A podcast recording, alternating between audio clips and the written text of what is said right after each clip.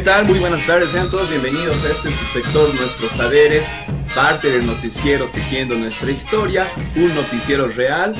Eh, con ustedes Diego Miranda. El día de hoy tenemos un programa de lujo, un programa todos nosotros, porque me parece que es el inicio, el inicio de un nuevo horizonte, el inicio al mismo tiempo eh, de un norte al cual eh, todos los pueblos de América debemos apuntar. Me refiero al acuerdo que se firmó eh, eh, con varias organizaciones eh, indígenas y también sindicales este jueves 12 en la sede de las seis federaciones del Trópico de Cochabamba. Este documento lleva por título Hacia la construcción de una América plurinacional. bueno, este evento ha estado encabezado por el expresidente de Bolivia, Evo Morales Saima, y también por varios representantes y líderes de sectores indígenas de toda América.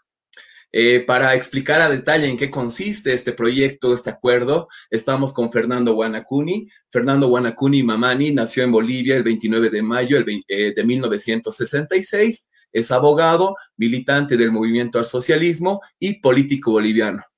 Fue ministro de Relaciones Exteriores de Bolivia desde el 23 de enero del 2017 hasta el 4 de septiembre del 2018. Eh, tiene en su haber varios trabajos, varias investigaciones que ha ido realizando durante la gestión del 2006 al 2007.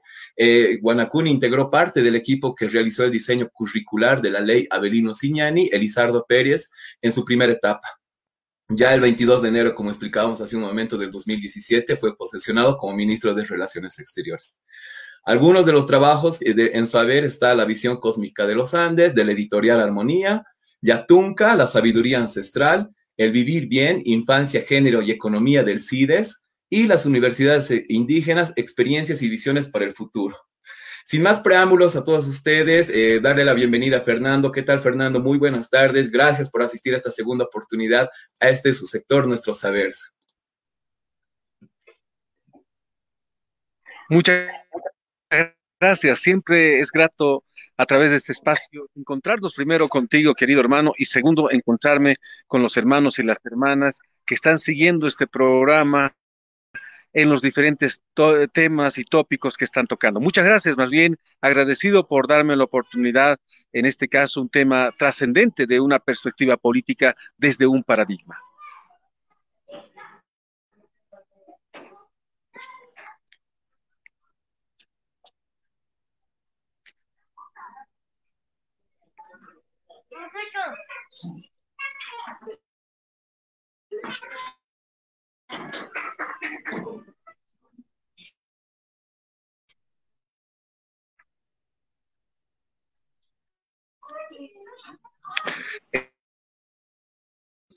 No estoy escuchando audio. Sí, sí, perdón, eh, estaba apagado el micrófono, vuelvo a repetir, quizás Fernando, para ir entrando al tema del día de hoy, eh, ¿Nos puedes explicar en qué consiste este acuerdo que se ha firmado el jueves 12 con varias eh, delegaciones de varios países de América? No tengo el retorno respectivo. hola, hola, ahora sí me escuchas, Fernando.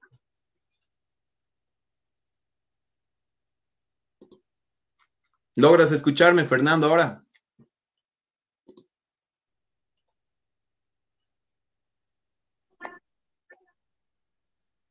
Ahora sí lo escucho, ahora sí, está muy bien. Gracias, Fernando. Bueno, te eh, preguntaba. Primero. adelante. Perfectamente, perfectamente. Ahora sí ya tenemos la pregunta. Eh, lo que ha sucedido en Laucaeñe, porque esta es una reunión que se hizo Lo que ha sucedido en la Ocaña es lo siguiente. El presidente...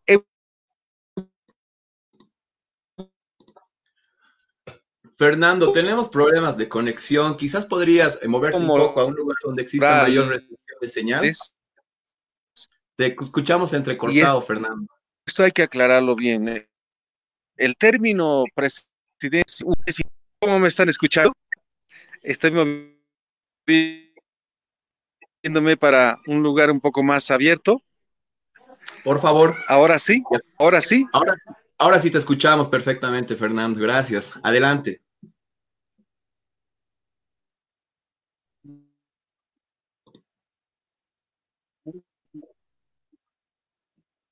Eh, les decía que este, ha ido acompañando para el plan retorno del presidente Morales a Bolivia desde Argentina, ha venido los hermanos de la CONAIE.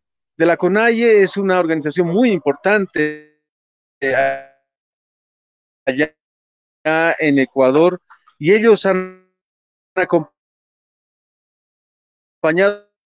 al presidente Evo Morales, también han venido los de la CTA. Los de la CTA es una organización social de Argentina.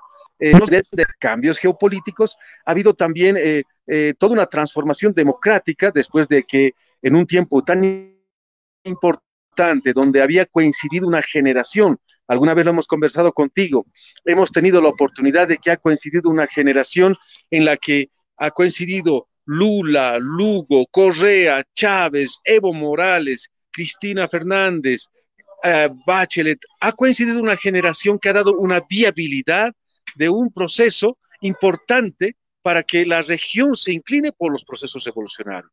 Pero obviamente todo el mecanismo de lo liberal, neoliberal, lo hegemónico, lo, eh, lo imperial, ha generado también golpes de Estado en diferentes lugares. Ha generado golpes de Estado en Honduras, eh, en, eh, en, Brasil, en, en, Bolivia, han logrado gestar golpes de Estado que ha detenido los procesos democráticos revolucionarios.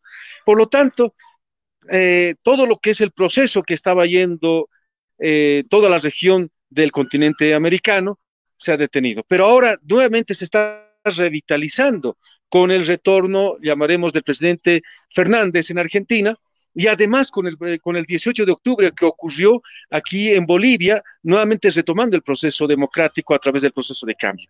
Eso nos está dando parámetros, porque al año siguiente, el 2021, hay elecciones en Ecuador y hay un plebiscito importante de la Asamblea Constituyente en Chile. Por lo tanto, estos, estos puntos referentes en la dinámica de lo que está viviendo el continente nos está dando señales de una necesidad de hacer una nueva agenda. Y en esa necesidad de hacer una nueva agenda surge horizontes, hacia dónde estamos yendo. Bolivia y Ecuador han marcado ya referentes de procesos importantes. ¿Qué es lo que está, se está cuestionando? Al margen de lo que es lo hegemónico, eh, la característica antiimperialista, la característica descolonizadora, que son características de los procesos revolucionarios actuales que se está llevando adelante. ¿Qué es lo que nos está marcando? Ahí tenemos dentro de nuestra agenda algo fundamental. Los, la estructura orgánica del Estado-nación, del de los republicanos no nos da respuesta, no nos da oportunidad al pueblo en general, a los movimientos sociales y al movimiento indígena originario para poder emerger. Esa estructura es hegemónica. La estructura republicana, la estructura del Estado-nación es una estructura homogenizante, es una estructura en la cual no permite ni siquiera la rearticulación, menos los verdaderos procesos democráticos que emergen desde el pueblo. Por eso, dentro de la agenda de los procesos revolucionarios está la transformación del Estado-nación al Estado plurinacional. Entonces, este es un aspecto muy, importante y fundamental que merece algunas precisiones.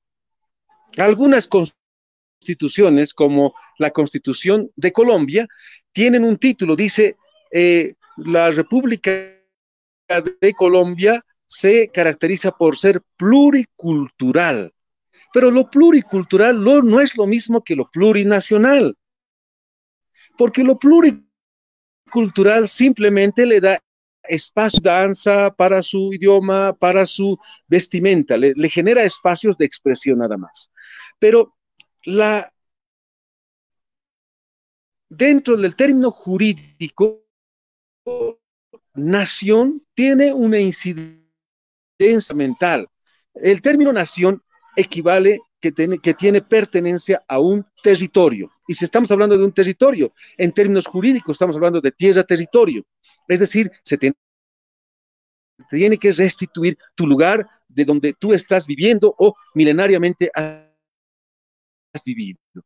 Entonces, por eso es que lo pluricultural es distinto a lo plurinacional.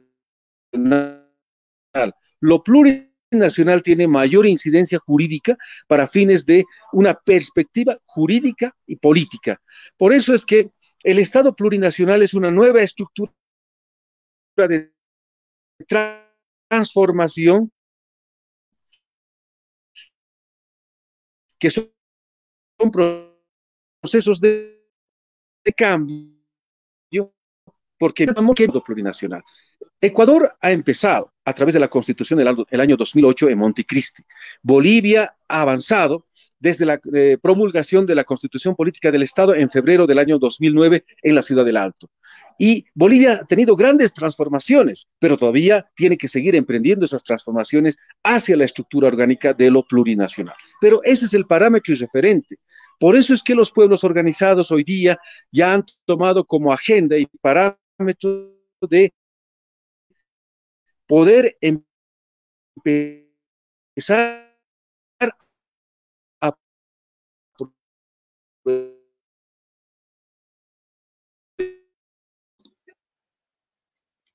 por ejemplo, está eh, organizando, nos permiten tener una eh, permanencia importante como vigencia eh, desde las identidades culturales.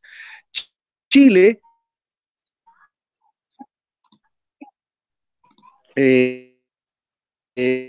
los estudiantes, todo el estudiante organizado, más que llamarse a realizar una nueva constitución política del Estado. Fernando, no te escuchamos muy bien, te escuchamos medio entrecortado. Quizás te pediría que te acerques a tu restricción de Wi-Fi en caso de que estés con Wi-Fi o que busques un lugar donde te puedas escuchar mejor. Te escuchamos algunas partes, algunas, eh, algunos párrafos de lo que dices, pero no puedo escucharte con precisión. Nos han llegado algunos comentarios de, en relación a eso.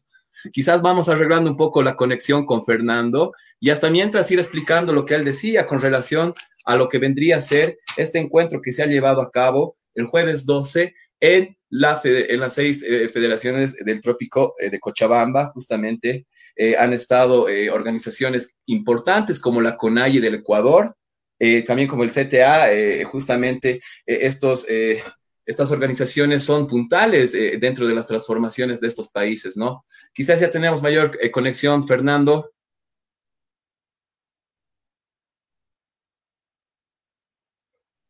Adelante, Fernando, te escuchamos. Parece que ya está mejor.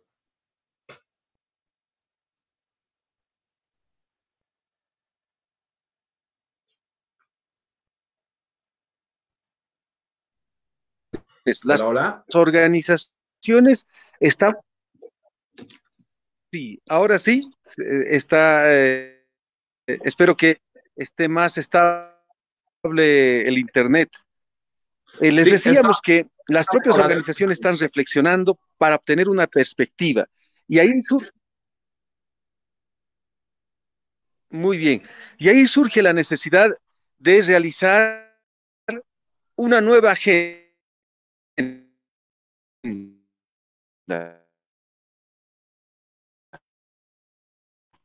por,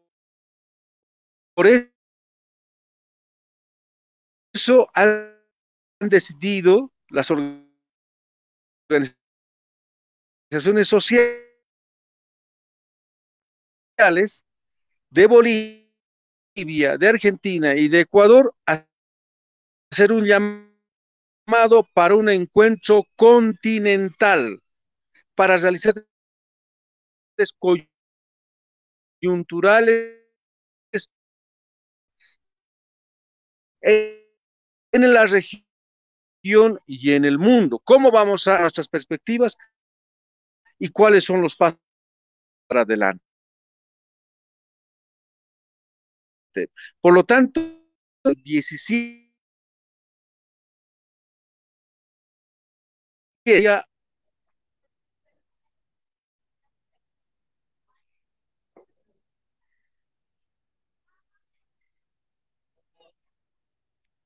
Fernando, ¿logras escucharme tú? Sí, sí, sí. Yo te, logro escuchar, pero Ojalá que nuestro contacto desde... Qué lamentable el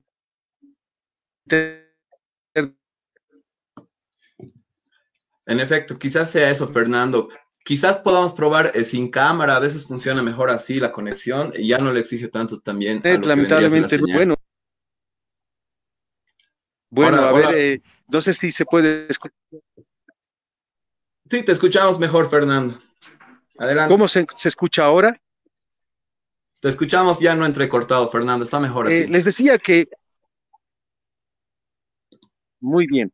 Bueno, les decía lo siguiente, que ahora las organizaciones sociales y los movimientos indígenas originarios del continente eh, están haciendo un llamado para una reunión importante, porque el 2021 va a haber procesos democráticos y plebiscitos importantes para que la región también vaya virando hacia los procesos revolucionarios.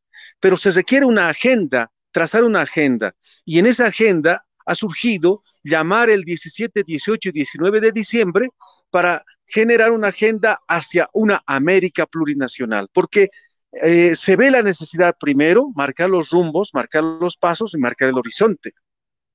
América, lo que llamamos América, de donde emerge Abya Yala, es el espíritu antiguo, moran varios pueblos indígenas originarios.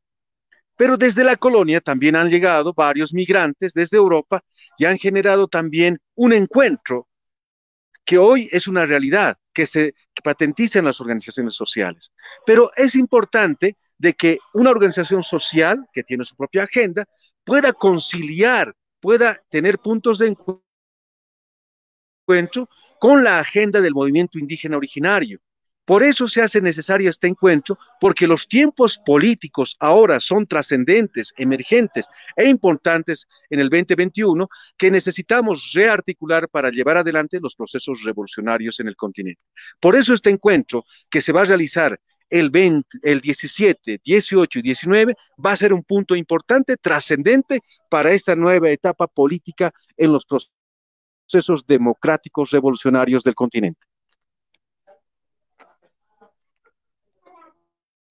Fantástico, Fernando. Eh, ya está fluida la conversación, entonces voy a continuar a hacer algunas preguntas con relación a temas eh, de aspecto más, eh, si se quiere, filosóficos dentro de lo que vendría a ser la concepción de esto del Estado plurinacional y cuál es la idea al mismo tiempo de Estado plurinacional que se pretende al mismo tiempo, si se quiere, trazar por medio de una agenda internacional, ya que como tú bien lo mencionas, las demandas tanto de Chile como de Ecuador y ahora de Perú con, eh, con la reciente eh, eh, salida del presidente que de algún modo había sido autoproclamado, existen ciertas demandas claras y evidentes. Se veía en, las marchas del Perú, por ejemplo, la crítica a este Estado criollo, al Estado criollo ellos lo llaman, a ese Estado excluyente, si se quiere, de algún modo también.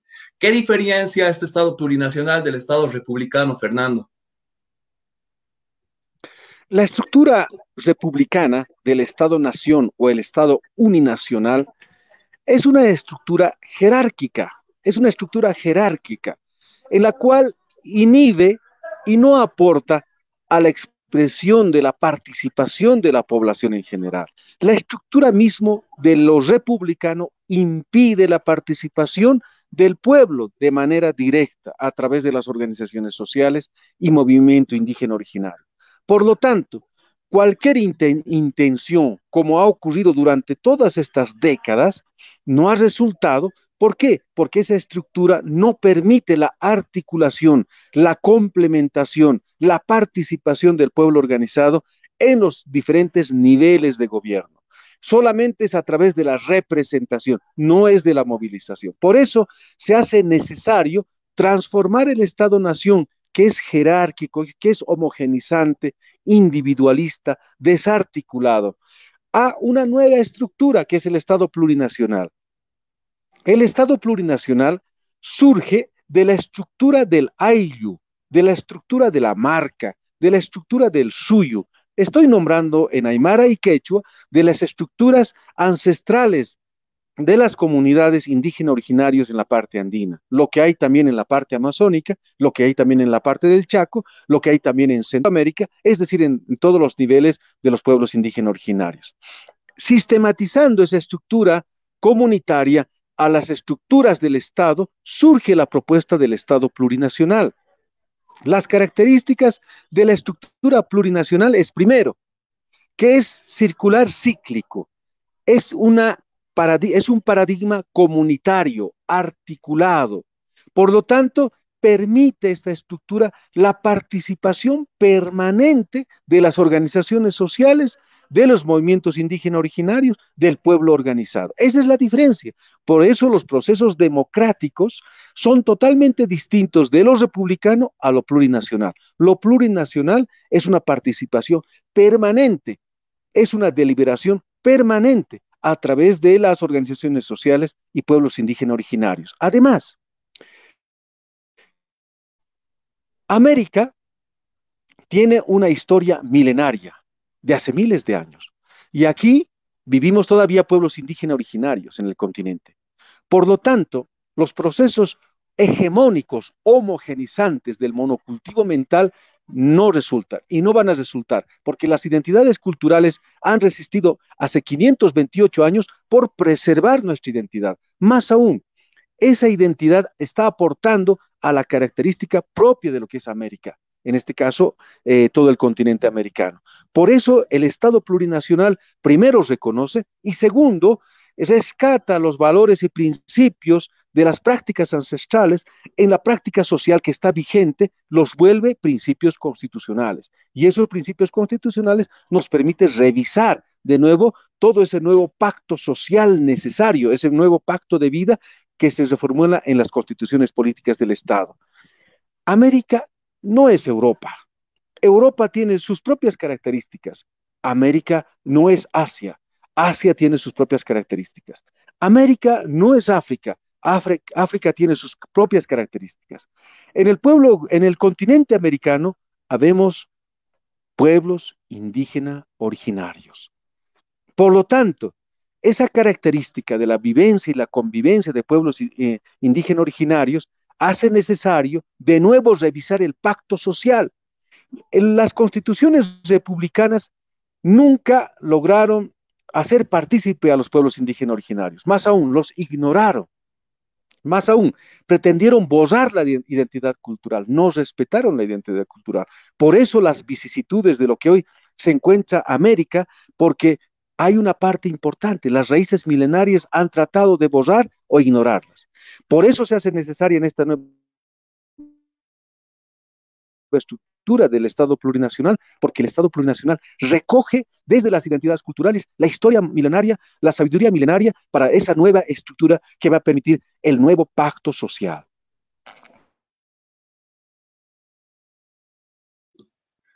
Gracias, Fernando. Quizás un poco eh, señalar algo. Eh, en tu libro, tú, El buen vivir y el vivir bien, eh, escrito justamente el 2010, bueno, ha sido editado, producido esa fecha por, en el Perú, en Lima, por la CAOI, la Coordinadora Andina de Organizaciones Indígenas. justamente en este libro, tú planteas los retos de los nuevos estados plurinacionales, ¿no?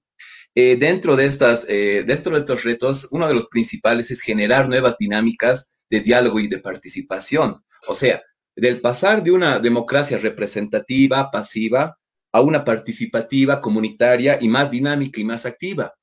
Si se podría decir que podríamos pasar de una democracia eh, representativa a una democracia comunitaria, donde se empodera más la participación de los diferentes sectores y las decisiones se toman de forma comunitaria, ¿Tú eh, señalarías uno de estos los rasgos esenciales de la construcción de este nuevo Estado plurinacional? Definitivamente, porque la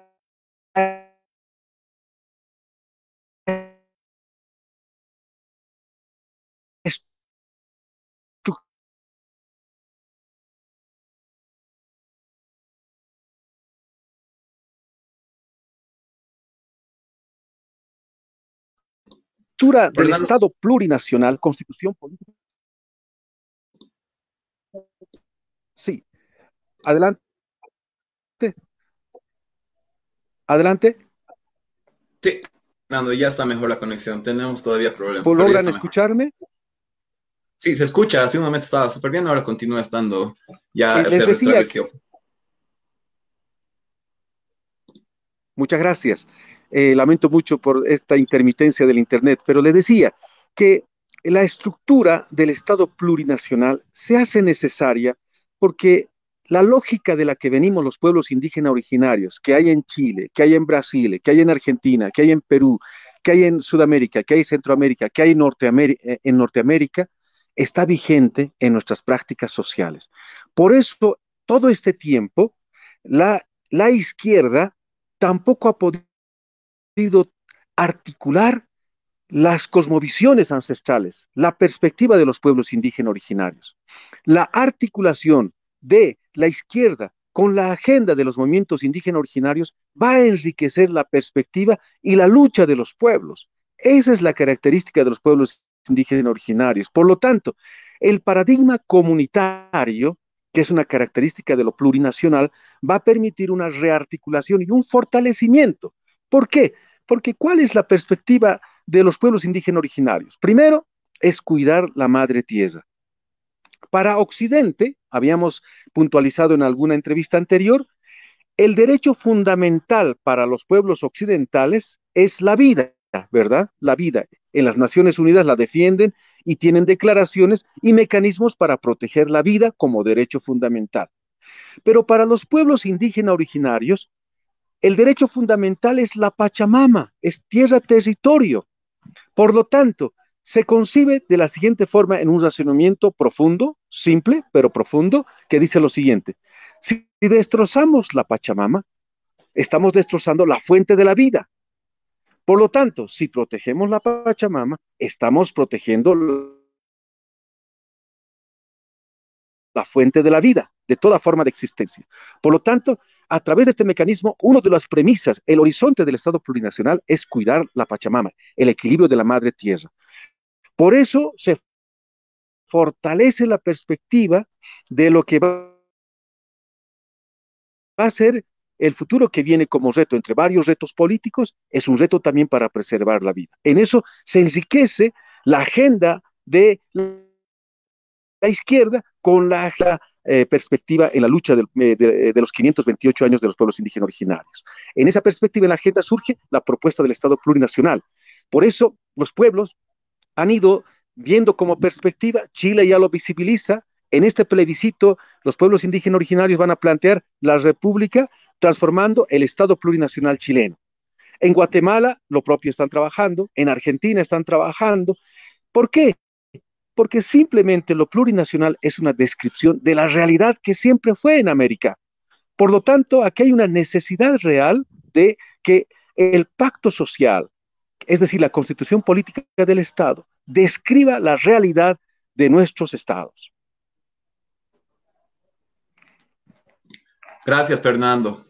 Eh, bueno, si retrotraemos un poco a lo que vendría a ser los antecedentes de esta eh, eh, iniciativa, recordaremos todos que el 2008 Ecuador, al, realizar justamente una asamblea constituyente, adquiere la nominación de Estado plurinacional. Lo mismo sucede en el 2009 con Bolivia, donde varios movimientos sociales, grupos de pueblos indígenas participan en la construcción de la constitución política del Estado, donde se reconocen varios derechos al mismo tiempo y también se adquiere el carácter nominal de lo que vendría a ser la construcción de un Estado plurinacional. Me, es eh, un tanto eh, necesario eh, apuntar a algo, Fernando. Nosotros, como precursores, si se quiere, de esta iniciativa de lo que vendría a ser la construcción de un Estado plurinacional, tenemos que dar el horizonte a todos estos países que tú mencionabas, Chile, Argentina, Guatemala y entre otros, justamente viendo la experiencia que hemos tenido estos 14 años y más para adelante también, eh, que ya me parece un nuevo ciclo, un nuevo ciclo marcado por una agenda clara y una agenda a nivel internacional que es sumamente comprometida con lo que tú mencionabas, con los eh, derechos de la madre tierra y todo lo demás. Pero ¿cuál es el rol del Estado dentro de la construcción de este nuevo paradigma civilizatorio? ¿No es el Estado un factor de, opacidad o de, opaquez que de algún modo termina subordinando o absorbiendo el ansia de independencia de los pueblos indígenas? ¿A qué me refiero? A nivel antropológico, Occidente y el Estado republicano maneja una idea de lo que vendría a ser el hombre, ¿no? Si recordamos un poco el Leviatán de Hobbes, él menciona que el hombre es el lobo del hombre, homi, homi lopus homini, ¿no? Eh, entonces, en ese sentido, eh, ¿cuál es el principio antropológico que vendría a tener esta nueva eh, concepción de Estado plurinacional, Fernando? Muy bien. Es una pregunta ya central. Occidente planteó de que el hombre es lobo del hombre, ¿no? Indicando de que se hace necesario el Estado como un control para, llamaremos, toda esa voracidad del hombre de ir contra sí mismo. Pero nosotros partimos de otro principio. El, toda forma de existencia, dice nuestro principio de la teoría que nosotros promulgamos, todo la, la esencia de toda forma de existencia es equilibrio y armonía. ¿Se da cuenta, no?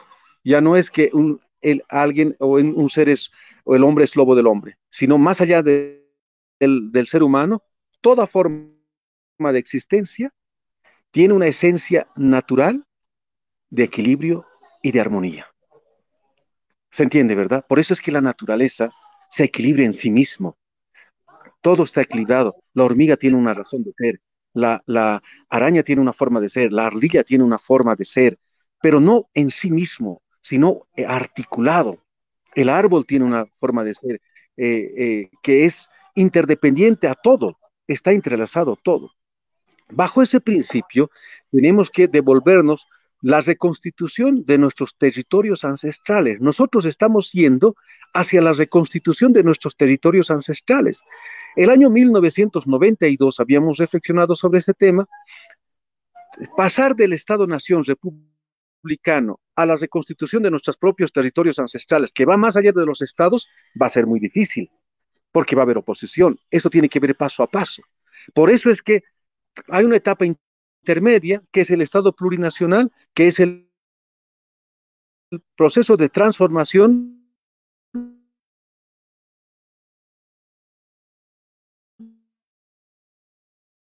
como algo favorable, la reconstitución de los territorios ancestrales. Aquí va una pregunta fundamental, que es necesaria, pero tengo que hacerla para que se entienda. El pueblo guaraní, hoy, esa nación guaraní, ha sido dividida por una parte está en Brasil, otra parte está en Paraguay, otra parte está en Argentina, otra parte está en Bolivia. ¿Se da cuenta? Dividido por, los, por la estructura colonial que es el Estado. El pueblo aymara, por ejemplo, una parte está en Argentina, otra parte está en Chile, otra parte está en Perú, otra parte está en Bolivia, divididos por una estructura colonial. El pueblo cuna, una parte está en Colombia y otra parte está en Panamá. ¿Se da cuenta? El pueblo maya, una parte está en Guatemala, otra parte está en México, otra parte en El Salvador. Es decir, las estructuras del Estado han roto los territorios ancestrales de los pueblos indígenas originarios. ¿Eso tiene razón? ¿Eso está, eso está bien? Por eso nuestra perspectiva política es la reconstitución de nuestros territorios ancestrales. Pero sabemos que jurídicamente estratégicamente tenemos que ir paso a paso. Por eso el Estado plurinacional es un Estado, es un momento político en la cual nos permite que los tiempos o la estructura jurídica sea favorable para la reconstitución de nuestras identidades y nuestra cosmovisión. Pero más allá de eso, por eso en el Estado plurinacional se plantea la diplomacia de los pueblos, en la cual se redefine las fronteras, porque las fronteras no son los que nos separan, son los que más nos unen. Los pueblos, por ejemplo, como Villazón, como La Quiaca, como Desaguadero, son los procesos de integración pleno, no son los que nos dividen. Por lo tanto, desde la nueva perspectiva de lo plurinacional, nos permite ya vislumbrar lo que sería la reconstitución de los territorios de las naciones indígenas originarias milenarias eh, en la perspectiva política. Fantástico, Fernando, gracias. Eh, bien clara tu respuesta. Voy a pasar a hacer otra pregunta con relación a lo que vendría a ser el, eh, Estado plurinacional. Eh, el Estado plurinacional se constituiría de algún modo, ¿tú, crees, en un eje central para terminar a descentralizar el Estado? Recordarás, eh, como mencionaba hace un momento, eh, la mención eh, de ese leviatán, de ese monstruo que se levanta para justamente controlar los apetitos individuales de la gente. el Estado, de algún modo, termina hegemonizando las decisiones. Ya lo decía Zabaleta, el Estado, por más de que intente, termina negando y las representa, o por más de que intente representar a las masas, termina negándolas. Entonces, en ese sentido, eh, ¿Tú lo ves, esta, la construcción del Estado plurinacional, como la posibilidad de descentralizar el Estado, el Estado republicano, el Estado moderno?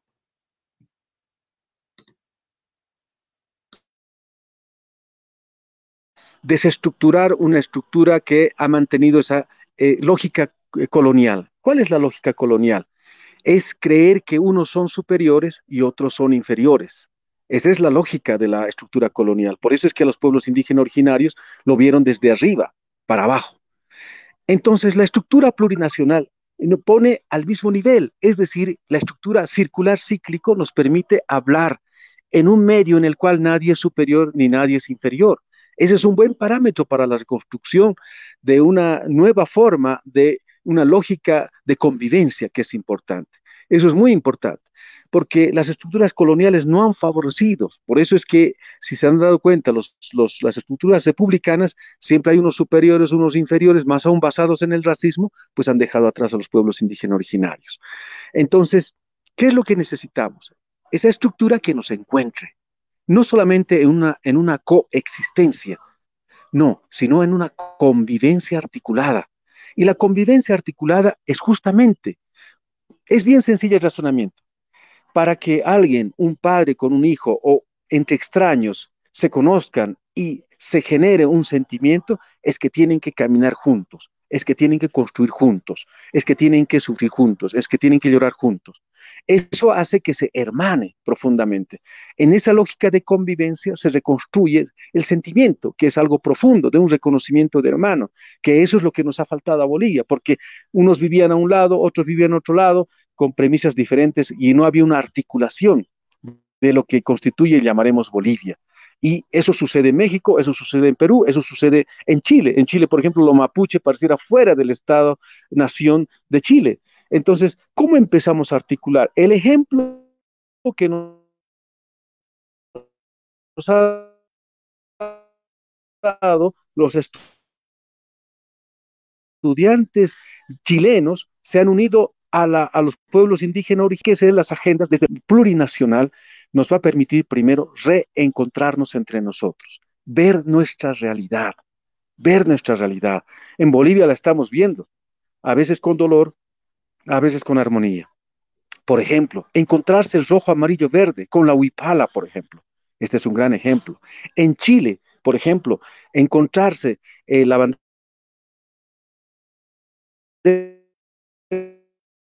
chilena, republicana, con la UIPAL, porque hay, hay mar en la cual tenemos una perspectiva en función a nuestras necesidades y también nuestras perspectivas políticas.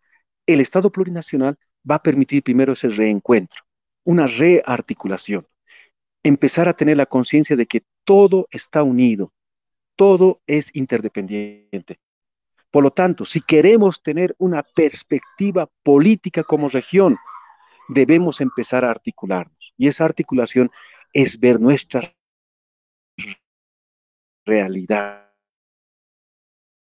que definitivamente no solamente es una presencia de folclore, sino es una presencia de propuestas en un paradigma que hoy definitivamente se vuelve eh, muy importante ante la crisis global del individualismo moderno.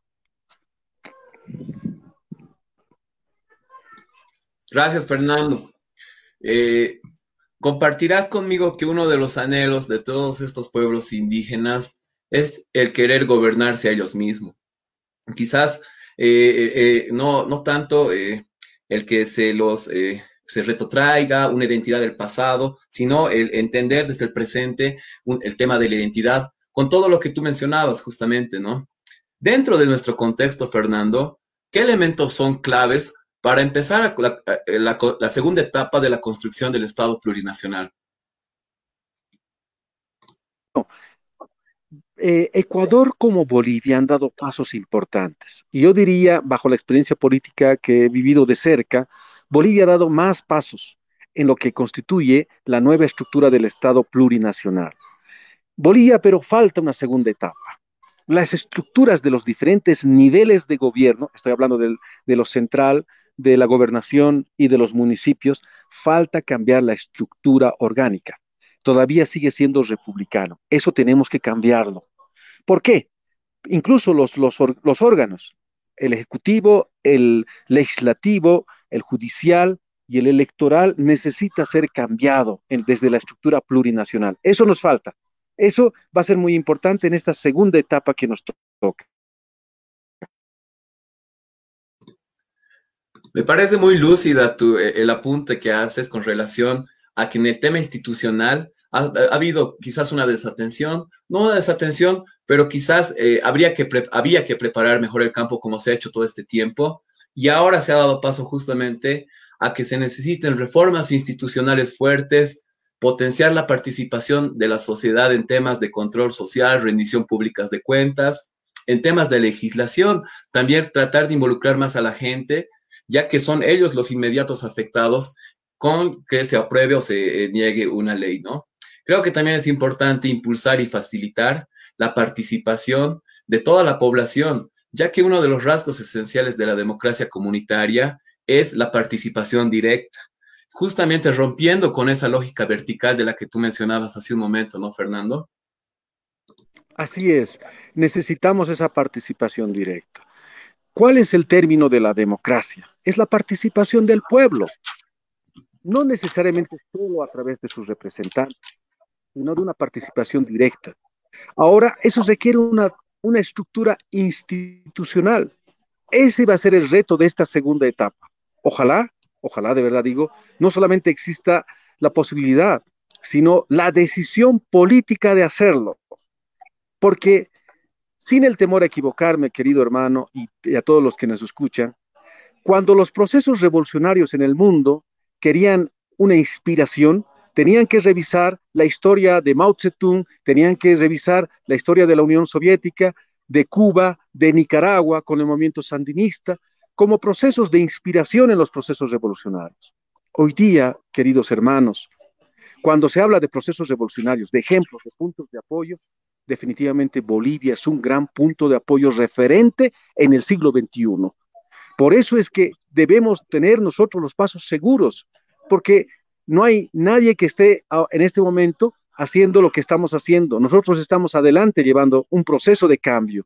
El proceso de cambio es justamente migrar de la estructura lineal, individual, jerárquico del Estado-nación republicano al Estado plurinacional comunitario. Pero tenemos que dar pasos decisivos. Vuelvo a reiterar, esta es una decisión de verdad, de un reto importante, una decisión política que el mundo está esperando, porque el mundo en este momento está siendo inspirado por Bolivia. Gracias, Fernando. Eh, quizás entrando un, tanto al tema, lo que vendría a ser la cuestión de los paradigmas, me intriga mucho porque eh, yo lo revisaba, investigaba hace un momento o hace algún tiempo el tema de lo que vendría a ser los trabajos de Jean-François Lyotard con su libro La condición posmoderna, donde él menciona de algún modo que todo este tiempo solo se ha dado batallas o guerras entre paradigmas, ¿no? En ese sentido, él lo hace en función a la eh, era postindustrial, a cómo de algún modo existe ya una hegemonía por parte de la informática y que hacía necesario al mismo tiempo eh, una exteriorización del saber. ¿A qué me refiero con esto? Que ya eh, el saber ya no es un, si se quiere, un prerequisito, un requisito, si se quiere, o un privilegio de un sector determinado, sino que ya está al alcance de todos. Y en ese sentido ha sufrido una devaluación. ¿A qué me refiero? Antes se tenía la pretensión de que por medios de métodos científicos, por medio de la racionalidad de la modernidad, se pretenda justificar todo este aparato republicano, todo lo que vendría a ser los modelos económicos que apuntaban hacia un desarrollismo exacerbado, sin tener en cuenta eh, las connotaciones ambientales que tenía esto. ¿Tú crees que a partir de ahora la propuesta de los pueblos indígenas tiene que romper con este racionalismo decadente del siglo XVIII?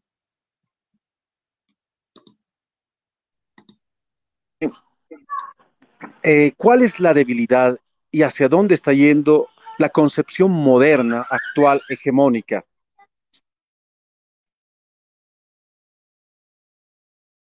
Excepto y la práctica de desarrollo está basada en la destrucción de la madre tierra. Está basada en la destrucción de la madre tierra.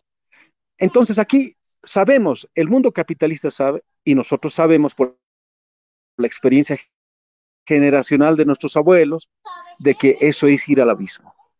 ¿Qué cabe hoy, no solamente para Bolivia, sino para el mundo? Que debemos cambiar de rumbo. Esta humanidad, la humanidad debe cambiar de rumbo. Por eso la propuesta plurinacional, revolucionarios. ¿A qué me voy? Si destrozamos, si continuamos destrozando la madre tierra, estamos destrozando los orígenes de la vida. Pero si protegemos la madre tierra, el equilibrio de la madre tierra, estamos protegiendo la vida. El capitalismo ha llegado a un punto en el cual está llevando al peligro de toda forma de existencia, de la vida. Por lo tanto, los pueblos indígenas originarios, bajo la experiencia generacional, está protegiendo la vida al proteger la Pachamama. Aquí ya no es cuestión solo de postura política, es cuestión de vida. Por eso hoy día la propuesta de lo plurinacional, porque uno de los principios, ejes de lo plurinacional es protección a la madre tierra. Ese es un principio básico.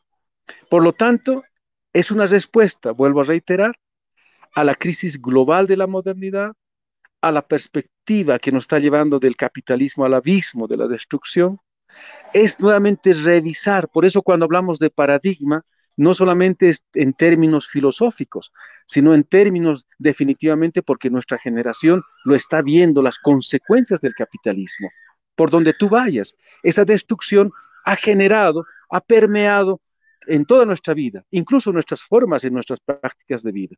El individualismo definitivamente es algo antinatura. En cambio, lo comunitario es algo natural en nosotros. Y no solamente una convivencia entre seres humanos, sino con todo alrededor. Por lo tanto, estamos en un punto de inflexión de nuestra historia como humanidad. Por eso es que la perspectiva plurinacional es una perspectiva muy importante para este tiempo. Por eso, esta agenda que se va a llevar el 17, 18, 19, empezando por América, sin el temor a equivocarme, el mundo va a llevar esa perspectiva de lo plurinacional. Gracias, Fernando. Estamos a 13 minutos de terminar la sesión del día de hoy. Eh, te agradezco, la verdad, eh, eh, a detalle cómo nos has explicado la nueva intención que tiene en la actualidad Bolivia de marcar una agenda clara a nivel internacional, de no ser el eco de otros proyectos revolucionarios un tanto frustrados, de, de mostrar al mismo tiempo la complejidad que tiene Bolivia como país abigarrado y al mismo tiempo como una sociedad donde tú bien mencionabas que las fronteras de lo que vendría a ser el Estado-Nación han terminado mutilando pueblos indígenas milenarios y al mismo tiempo subsumiendo sus culturas, sus hábitos y su manera de entender el mundo es importante reflexionar eh, dentro de lo que está sucediendo ahora, que Bolivia se puede constituir en el nuevo paradigma civilizatorio para toda América. Es por eso que nosotros tenemos que ponernos en claro que esta nueva concepción de Estado plurinacional, de América plurinacional, la debemos apoyar todos al margen de la posición política. Como tú y Fernando lo mencionas, es más un compromiso con la humanidad y con las posteriores generaciones. Es verdad, lo resumes eh, todo este pensamiento y el razonamiento que me permito en este momento compartir no emerge de un razonamiento individual, emerge de una comprensión de la sabiduría ancestral. Los abuelos, las abuelas, seguramente en sus propias vicisitudes, históricas y políticas, también tuvieron eh, eh, pensamientos de reflexión, espacios de reflexión. Por eso es que propusieron eh, principios y premisas que hoy día nos están llevando también en esta nueva perspectiva a través de nuevas propuestas. Pero lo plurinacional, los derechos de la madre tierra, el vivir bien, emergen en este tiempo pero desde las premisas ancestrales, porque las premisas ancestrales han tenido la capacidad, primero, de comprender la vida y segundo, de entender la dinámica de la vida, de que todo está articulado. Hoy día el mundo moderno se da cuenta, hoy el mundo moderno se está dando cuenta que la abeja no solamente había sido abeja, la abeja es algo tan importante y fundamental en nuestras vidas. Y por lo tanto, destrozar a la abeja es destrozarnos a nosotros mismos. Por lo tanto, en, ese, en esa comprensión cada vez más que hoy esta generación lo tiene, cada vez más se permite dar, escuchar con mayor atención a la experiencia de nuestros abuelos y nuestras abuelas, es decir, a la sabiduría ancestral. Y cuando estoy hablando de la sabiduría ancestral, volvemos otra vez al principio, querido hermano. Retornar es una forma de llegar. Retornar es una forma de llegar. Porque la respuesta, por eso nosotros los pueblos indígenas originarios nos aferramos a la identidad, porque la identidad no solamente es una postura, es una comprensión de la vida. Y si es una comprensión de la vida, te da respuestas en las diferentes áreas. En este caso, cuando hablamos del Estado plurinacional, nos está dando una perspectiva de, pese a que el Estado es una estructura colonial, ¿cómo podemos ir transformando para que definitivamente eh, se articule en este nuevo tiempo nuestras propias necesidades? Más aún, llevándonos adelante en las perspectivas fundamentales que es la reconstitución de los territorios ancestrales. Más aún, respondiendo a las necesidades de la crisis global, del individualismo, de la modernidad, del paradigma individual.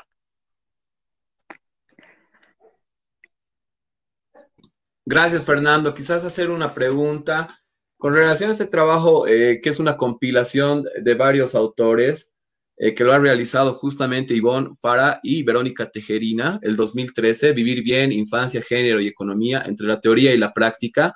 Un muy buen trabajo de varios autores, está Rafael Bautista, está también eh, Fernanda Wanderley, si no me equivoco.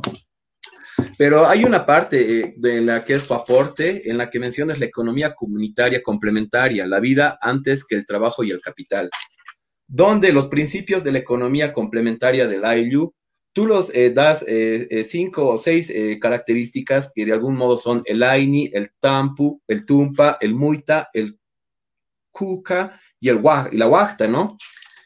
esto a nivel simbólico tiene una connotación muy fuerte que de algún modo tiene que reflejarse también a nivel macro y a nivel de lo que vendría a ser las nuevas políticas económicas que se quieren implementar. ¿No lo ves de este modo tú, Fernando? Bueno, la, los abuelos y las abuelas han tenido esa virtud de que eh, todos los principios se pueden sistematizar ahora en las áreas necesarias. Lo que tú estás planteando es en el área de la economía. Nosotros habíamos planteado la economía comunitaria complementaria. La palabra complementaria describe en sí mismo esa articulación necesaria. Pero ¿cómo? ¿A través de qué? Porque en la modernidad en el que es lo más importante. Luchan y se afanan por ella. Así tradicional, el trabajo está antes que el dinero, el capital, ¿verdad? El trabajo antes que el dinero y el capital. Entonces le dan prioridad al trabajo, respetan al trabajo y luchan porque el trabajo se tenga su remuneración necesaria, importante e igualitaria. Pero para los pueblos indígenas originarios, la vida es antes que el trabajo y antes que el capital. La vida. Pero no solamente la vida de los seres humanos, sino la vida de toda forma de existencia. Porque si desaparecemos o afectamos una especie, estamos afectando todo, porque todo está unido. Entonces, la nueva economía no tiene que ser simplemente para un enriquecimiento aislado en desmedro del todo. No, esa es una mala perspectiva de la economía. La economía de los pueblos indígenas originarios es siempre cuidando el equilibrio y dando todo lo que se requiere para todos. Por eso hay, una, hay un principio que tú la has debido escuchar ya y la hemos repetido muchas veces. Lo voy a decir en Aymara. Dice lo siguiente: Takenis mayaki sarantañani, nikitis keptopanti, takenis takekunanipan, nikitirus pistpanti, que en español dice lo siguiente, traducido más o menos: que todos vayamos juntos. que nadie se quede atrás, que todos tengamos todo lo necesario y que a nadie le falte nada. Aquí nos vamos a dar cuenta lo siguiente. No solamente es cuestión de economía, un buen equilibrio de un país, sino de despertar en una conciencia. Es fácil el razonamiento, los padres lo entendemos. Si a un hijo le malcrías, dándole todo y dándole dinero, no significa que lo estás criando bien, porque ahí estás generando un desequilibrio también en sí mismo. El dinero sin una conciencia no resuelve nada, empeora la crisis, empeora la perspectiva del equilibrio del ser humano en el suma camaño, en el vivir bien. Por eso la economía que estamos planteando no es solamente una economía solo de la opulencia, sino una economía de lo necesario, la economía de lo necesario está en función también a una conciencia y una concepción de vida. Aquí hay algo importante. ¿Por qué? Porque, ojo, el capitalismo ha pretendido ligar la felicidad con tener más y consumir más. Eso no es verdad. Sabemos que no es verdad. En cambio, aquí, ¿qué es lo que dice el pueblo indígena originario? La felicidad no está, no está en tener ni consumir más, está en la convivencia alrededor. ¿Se entiende, verdad? Es la convivencia con tu hermano, con tu hermana, con tu padre, con tu familia, con el árbol, con la montaña, con la historia, con la madre tierra, con el padre cosmos. Ahí está el valor de lo que nosotros llamamos felicidad. Esa es la perspectiva del vivir bien. Entonces, una buena economía una economía que te devuelva ese equilibrio no es necesariamente la opulencia y el, eh, llamaremos, generar riqueza por riqueza, no, sino es primero las necesidades. Por eso dice que todos vayamos juntos, que nadie se quede atrás, que todos tengamos todo lo necesario y que a nadie le falte nada. Esta economía se refleja más o menos a lo que han planteado desde Bután, en la economía de la felicidad, economía en la cual te permite también tener una perspectiva de no destrozo o tener en, necesidades ficticias que ha creado el, el capitalismo, es tener un equilibrio y una armonía. Esa es la economía comunitaria complementaria. Por eso es que nosotros deberíamos mirar ¿Qué es? ¿Cuál es nuestra perspectiva? ¿Tener más dinero? o tener un equilibrio. Entonces, cuando el Estado plurinacional es consciente, va, va, a mantener también su perspectiva coherente también en las políticas públicas. Por ejemplo, en materia de salud, cuando alguien dice, queremos salud, y a veces en el mundo capitalista, salud simplemente lo conciben con hospitales y medicamentos. Pero desde la perspectiva de la, de la sabiduría ancestral, salud es desde que tú comes. Salud es desde que tú estás alimentándote. Entonces, un verdadero cuidado del Estado es que también va a cuidar la forma de la alimentación y no solamente los efectos de la mala alimentación. Entonces, tenemos que revisar por eso un paradigma. Es un, todo es un reto grande lo plurinacional. No solamente es un cambio nominal, es un cambio institucional estructural. Gracias, Fernando. Eh, vamos leyendo algunos comentarios que nos llegan para dar también voz a la gente que nos pregunta. Tenemos una pregunta de Franz Emerson Aguilar. La estoy poniendo ahora en pantalla. Eh, Franz dice, ¿qué opinan de la visión de Fernando Untoja, intelectual aymara, que promueve una burguesía aymara y que piensan que la individualidad es positiva? Interesante también. ¿Qué opinas tú, Fernando, de esto? Bueno, eh, la perspectiva de un toje es respetable, pero la experiencia nos dice lo siguiente. Nosotros tenemos una práctica que es la distribución y redistribución permanente. Yo conozco muchos hermanos aymaras que han tenido, entre comillas, éxitos en el mundo capitalista pero no por ello se han ido a, los aislamientos de guetos ahí en, barrios eh, eh, especiales llamados aislados. No, siguen viviendo en la Uyusto, siguen viviendo en la Buenos Aires, eh, conviviendo, más aún, conviviendo alrededor. Entonces yo creo más en esto porque el paradigma comunitario es cómo te vas relacionando alrededor ¿no? En una convivencia, una característica del IU es la distribución y la redistribución permanente, permanente. Entonces, lo comunitario no es que desaparezca lo individual, no, aquí hay que ser bien claros. Cada individuo es importante, pero hay que reconocer que cada individuo tiene una capacidad, así como todos los seres y las formas de existencia tienen una capacidad, pero esa capacidad se conecta y tiene mayor luz cuando se complementa alrededor cuando se pone al servicio de los demás. Entonces, tal vez en eso deberíamos profundizar. Yo creo que en, dos palabras, todavía no tengo la capacidad de, definirlo, pero tal vez podría ser un tema futuro de describir un poco más qué es el paradigma comunitario. No es que desaparezca lo individual, no, no, no, no. ¿Y qué es, por ejemplo, lo plurinacional? No es que desaparezca la centralidad. La centralidad es necesaria, pero también la autonomía es necesaria. Es una combinación de ambas. Por eso tenemos que entenderla, pero eso merece su propio tiempo. Comparto, Fernando, justamente creo que tenemos esa visión un tanto moderna y ya lo decía Hegel, Aristóteles ha sido el primer adoctrinador de la humanidad al darnos a escoger entre falso, verdadero, entre individual y plural, cuando en realidad uno de los principios o el arjé, si se quiere, de lo que vendría a ser la filosofía andina, no lo digo yo, también lo dice Joseph Sterman en su trabajo Filosofía andina, es la complementariedad de opuestos, la complementariedad justamente de todo aquello. Te quiero agradecerte, Fernando, eh, la presencia el día de hoy. Ya estamos cerrando el programa.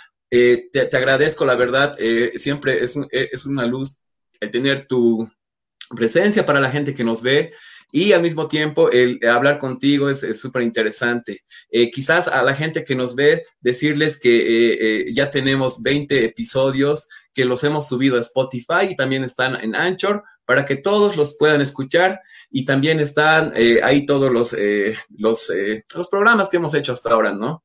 Fernando, no quiero irme sin una cita antes. Otra vez es de Fernando Díaz de Medina pero esta vez es de otro libro, es de su libro Tunupa, un libro clave. Este libro es un ejemplar eh, clave también que me ha gustado mucho y que también me ha abierto muchas luces. Lo paso a leer, Fernando. ¿Cómo se organizaron las primeras sociedades andinas? Aquí la gloria y la escoria de los investigadores.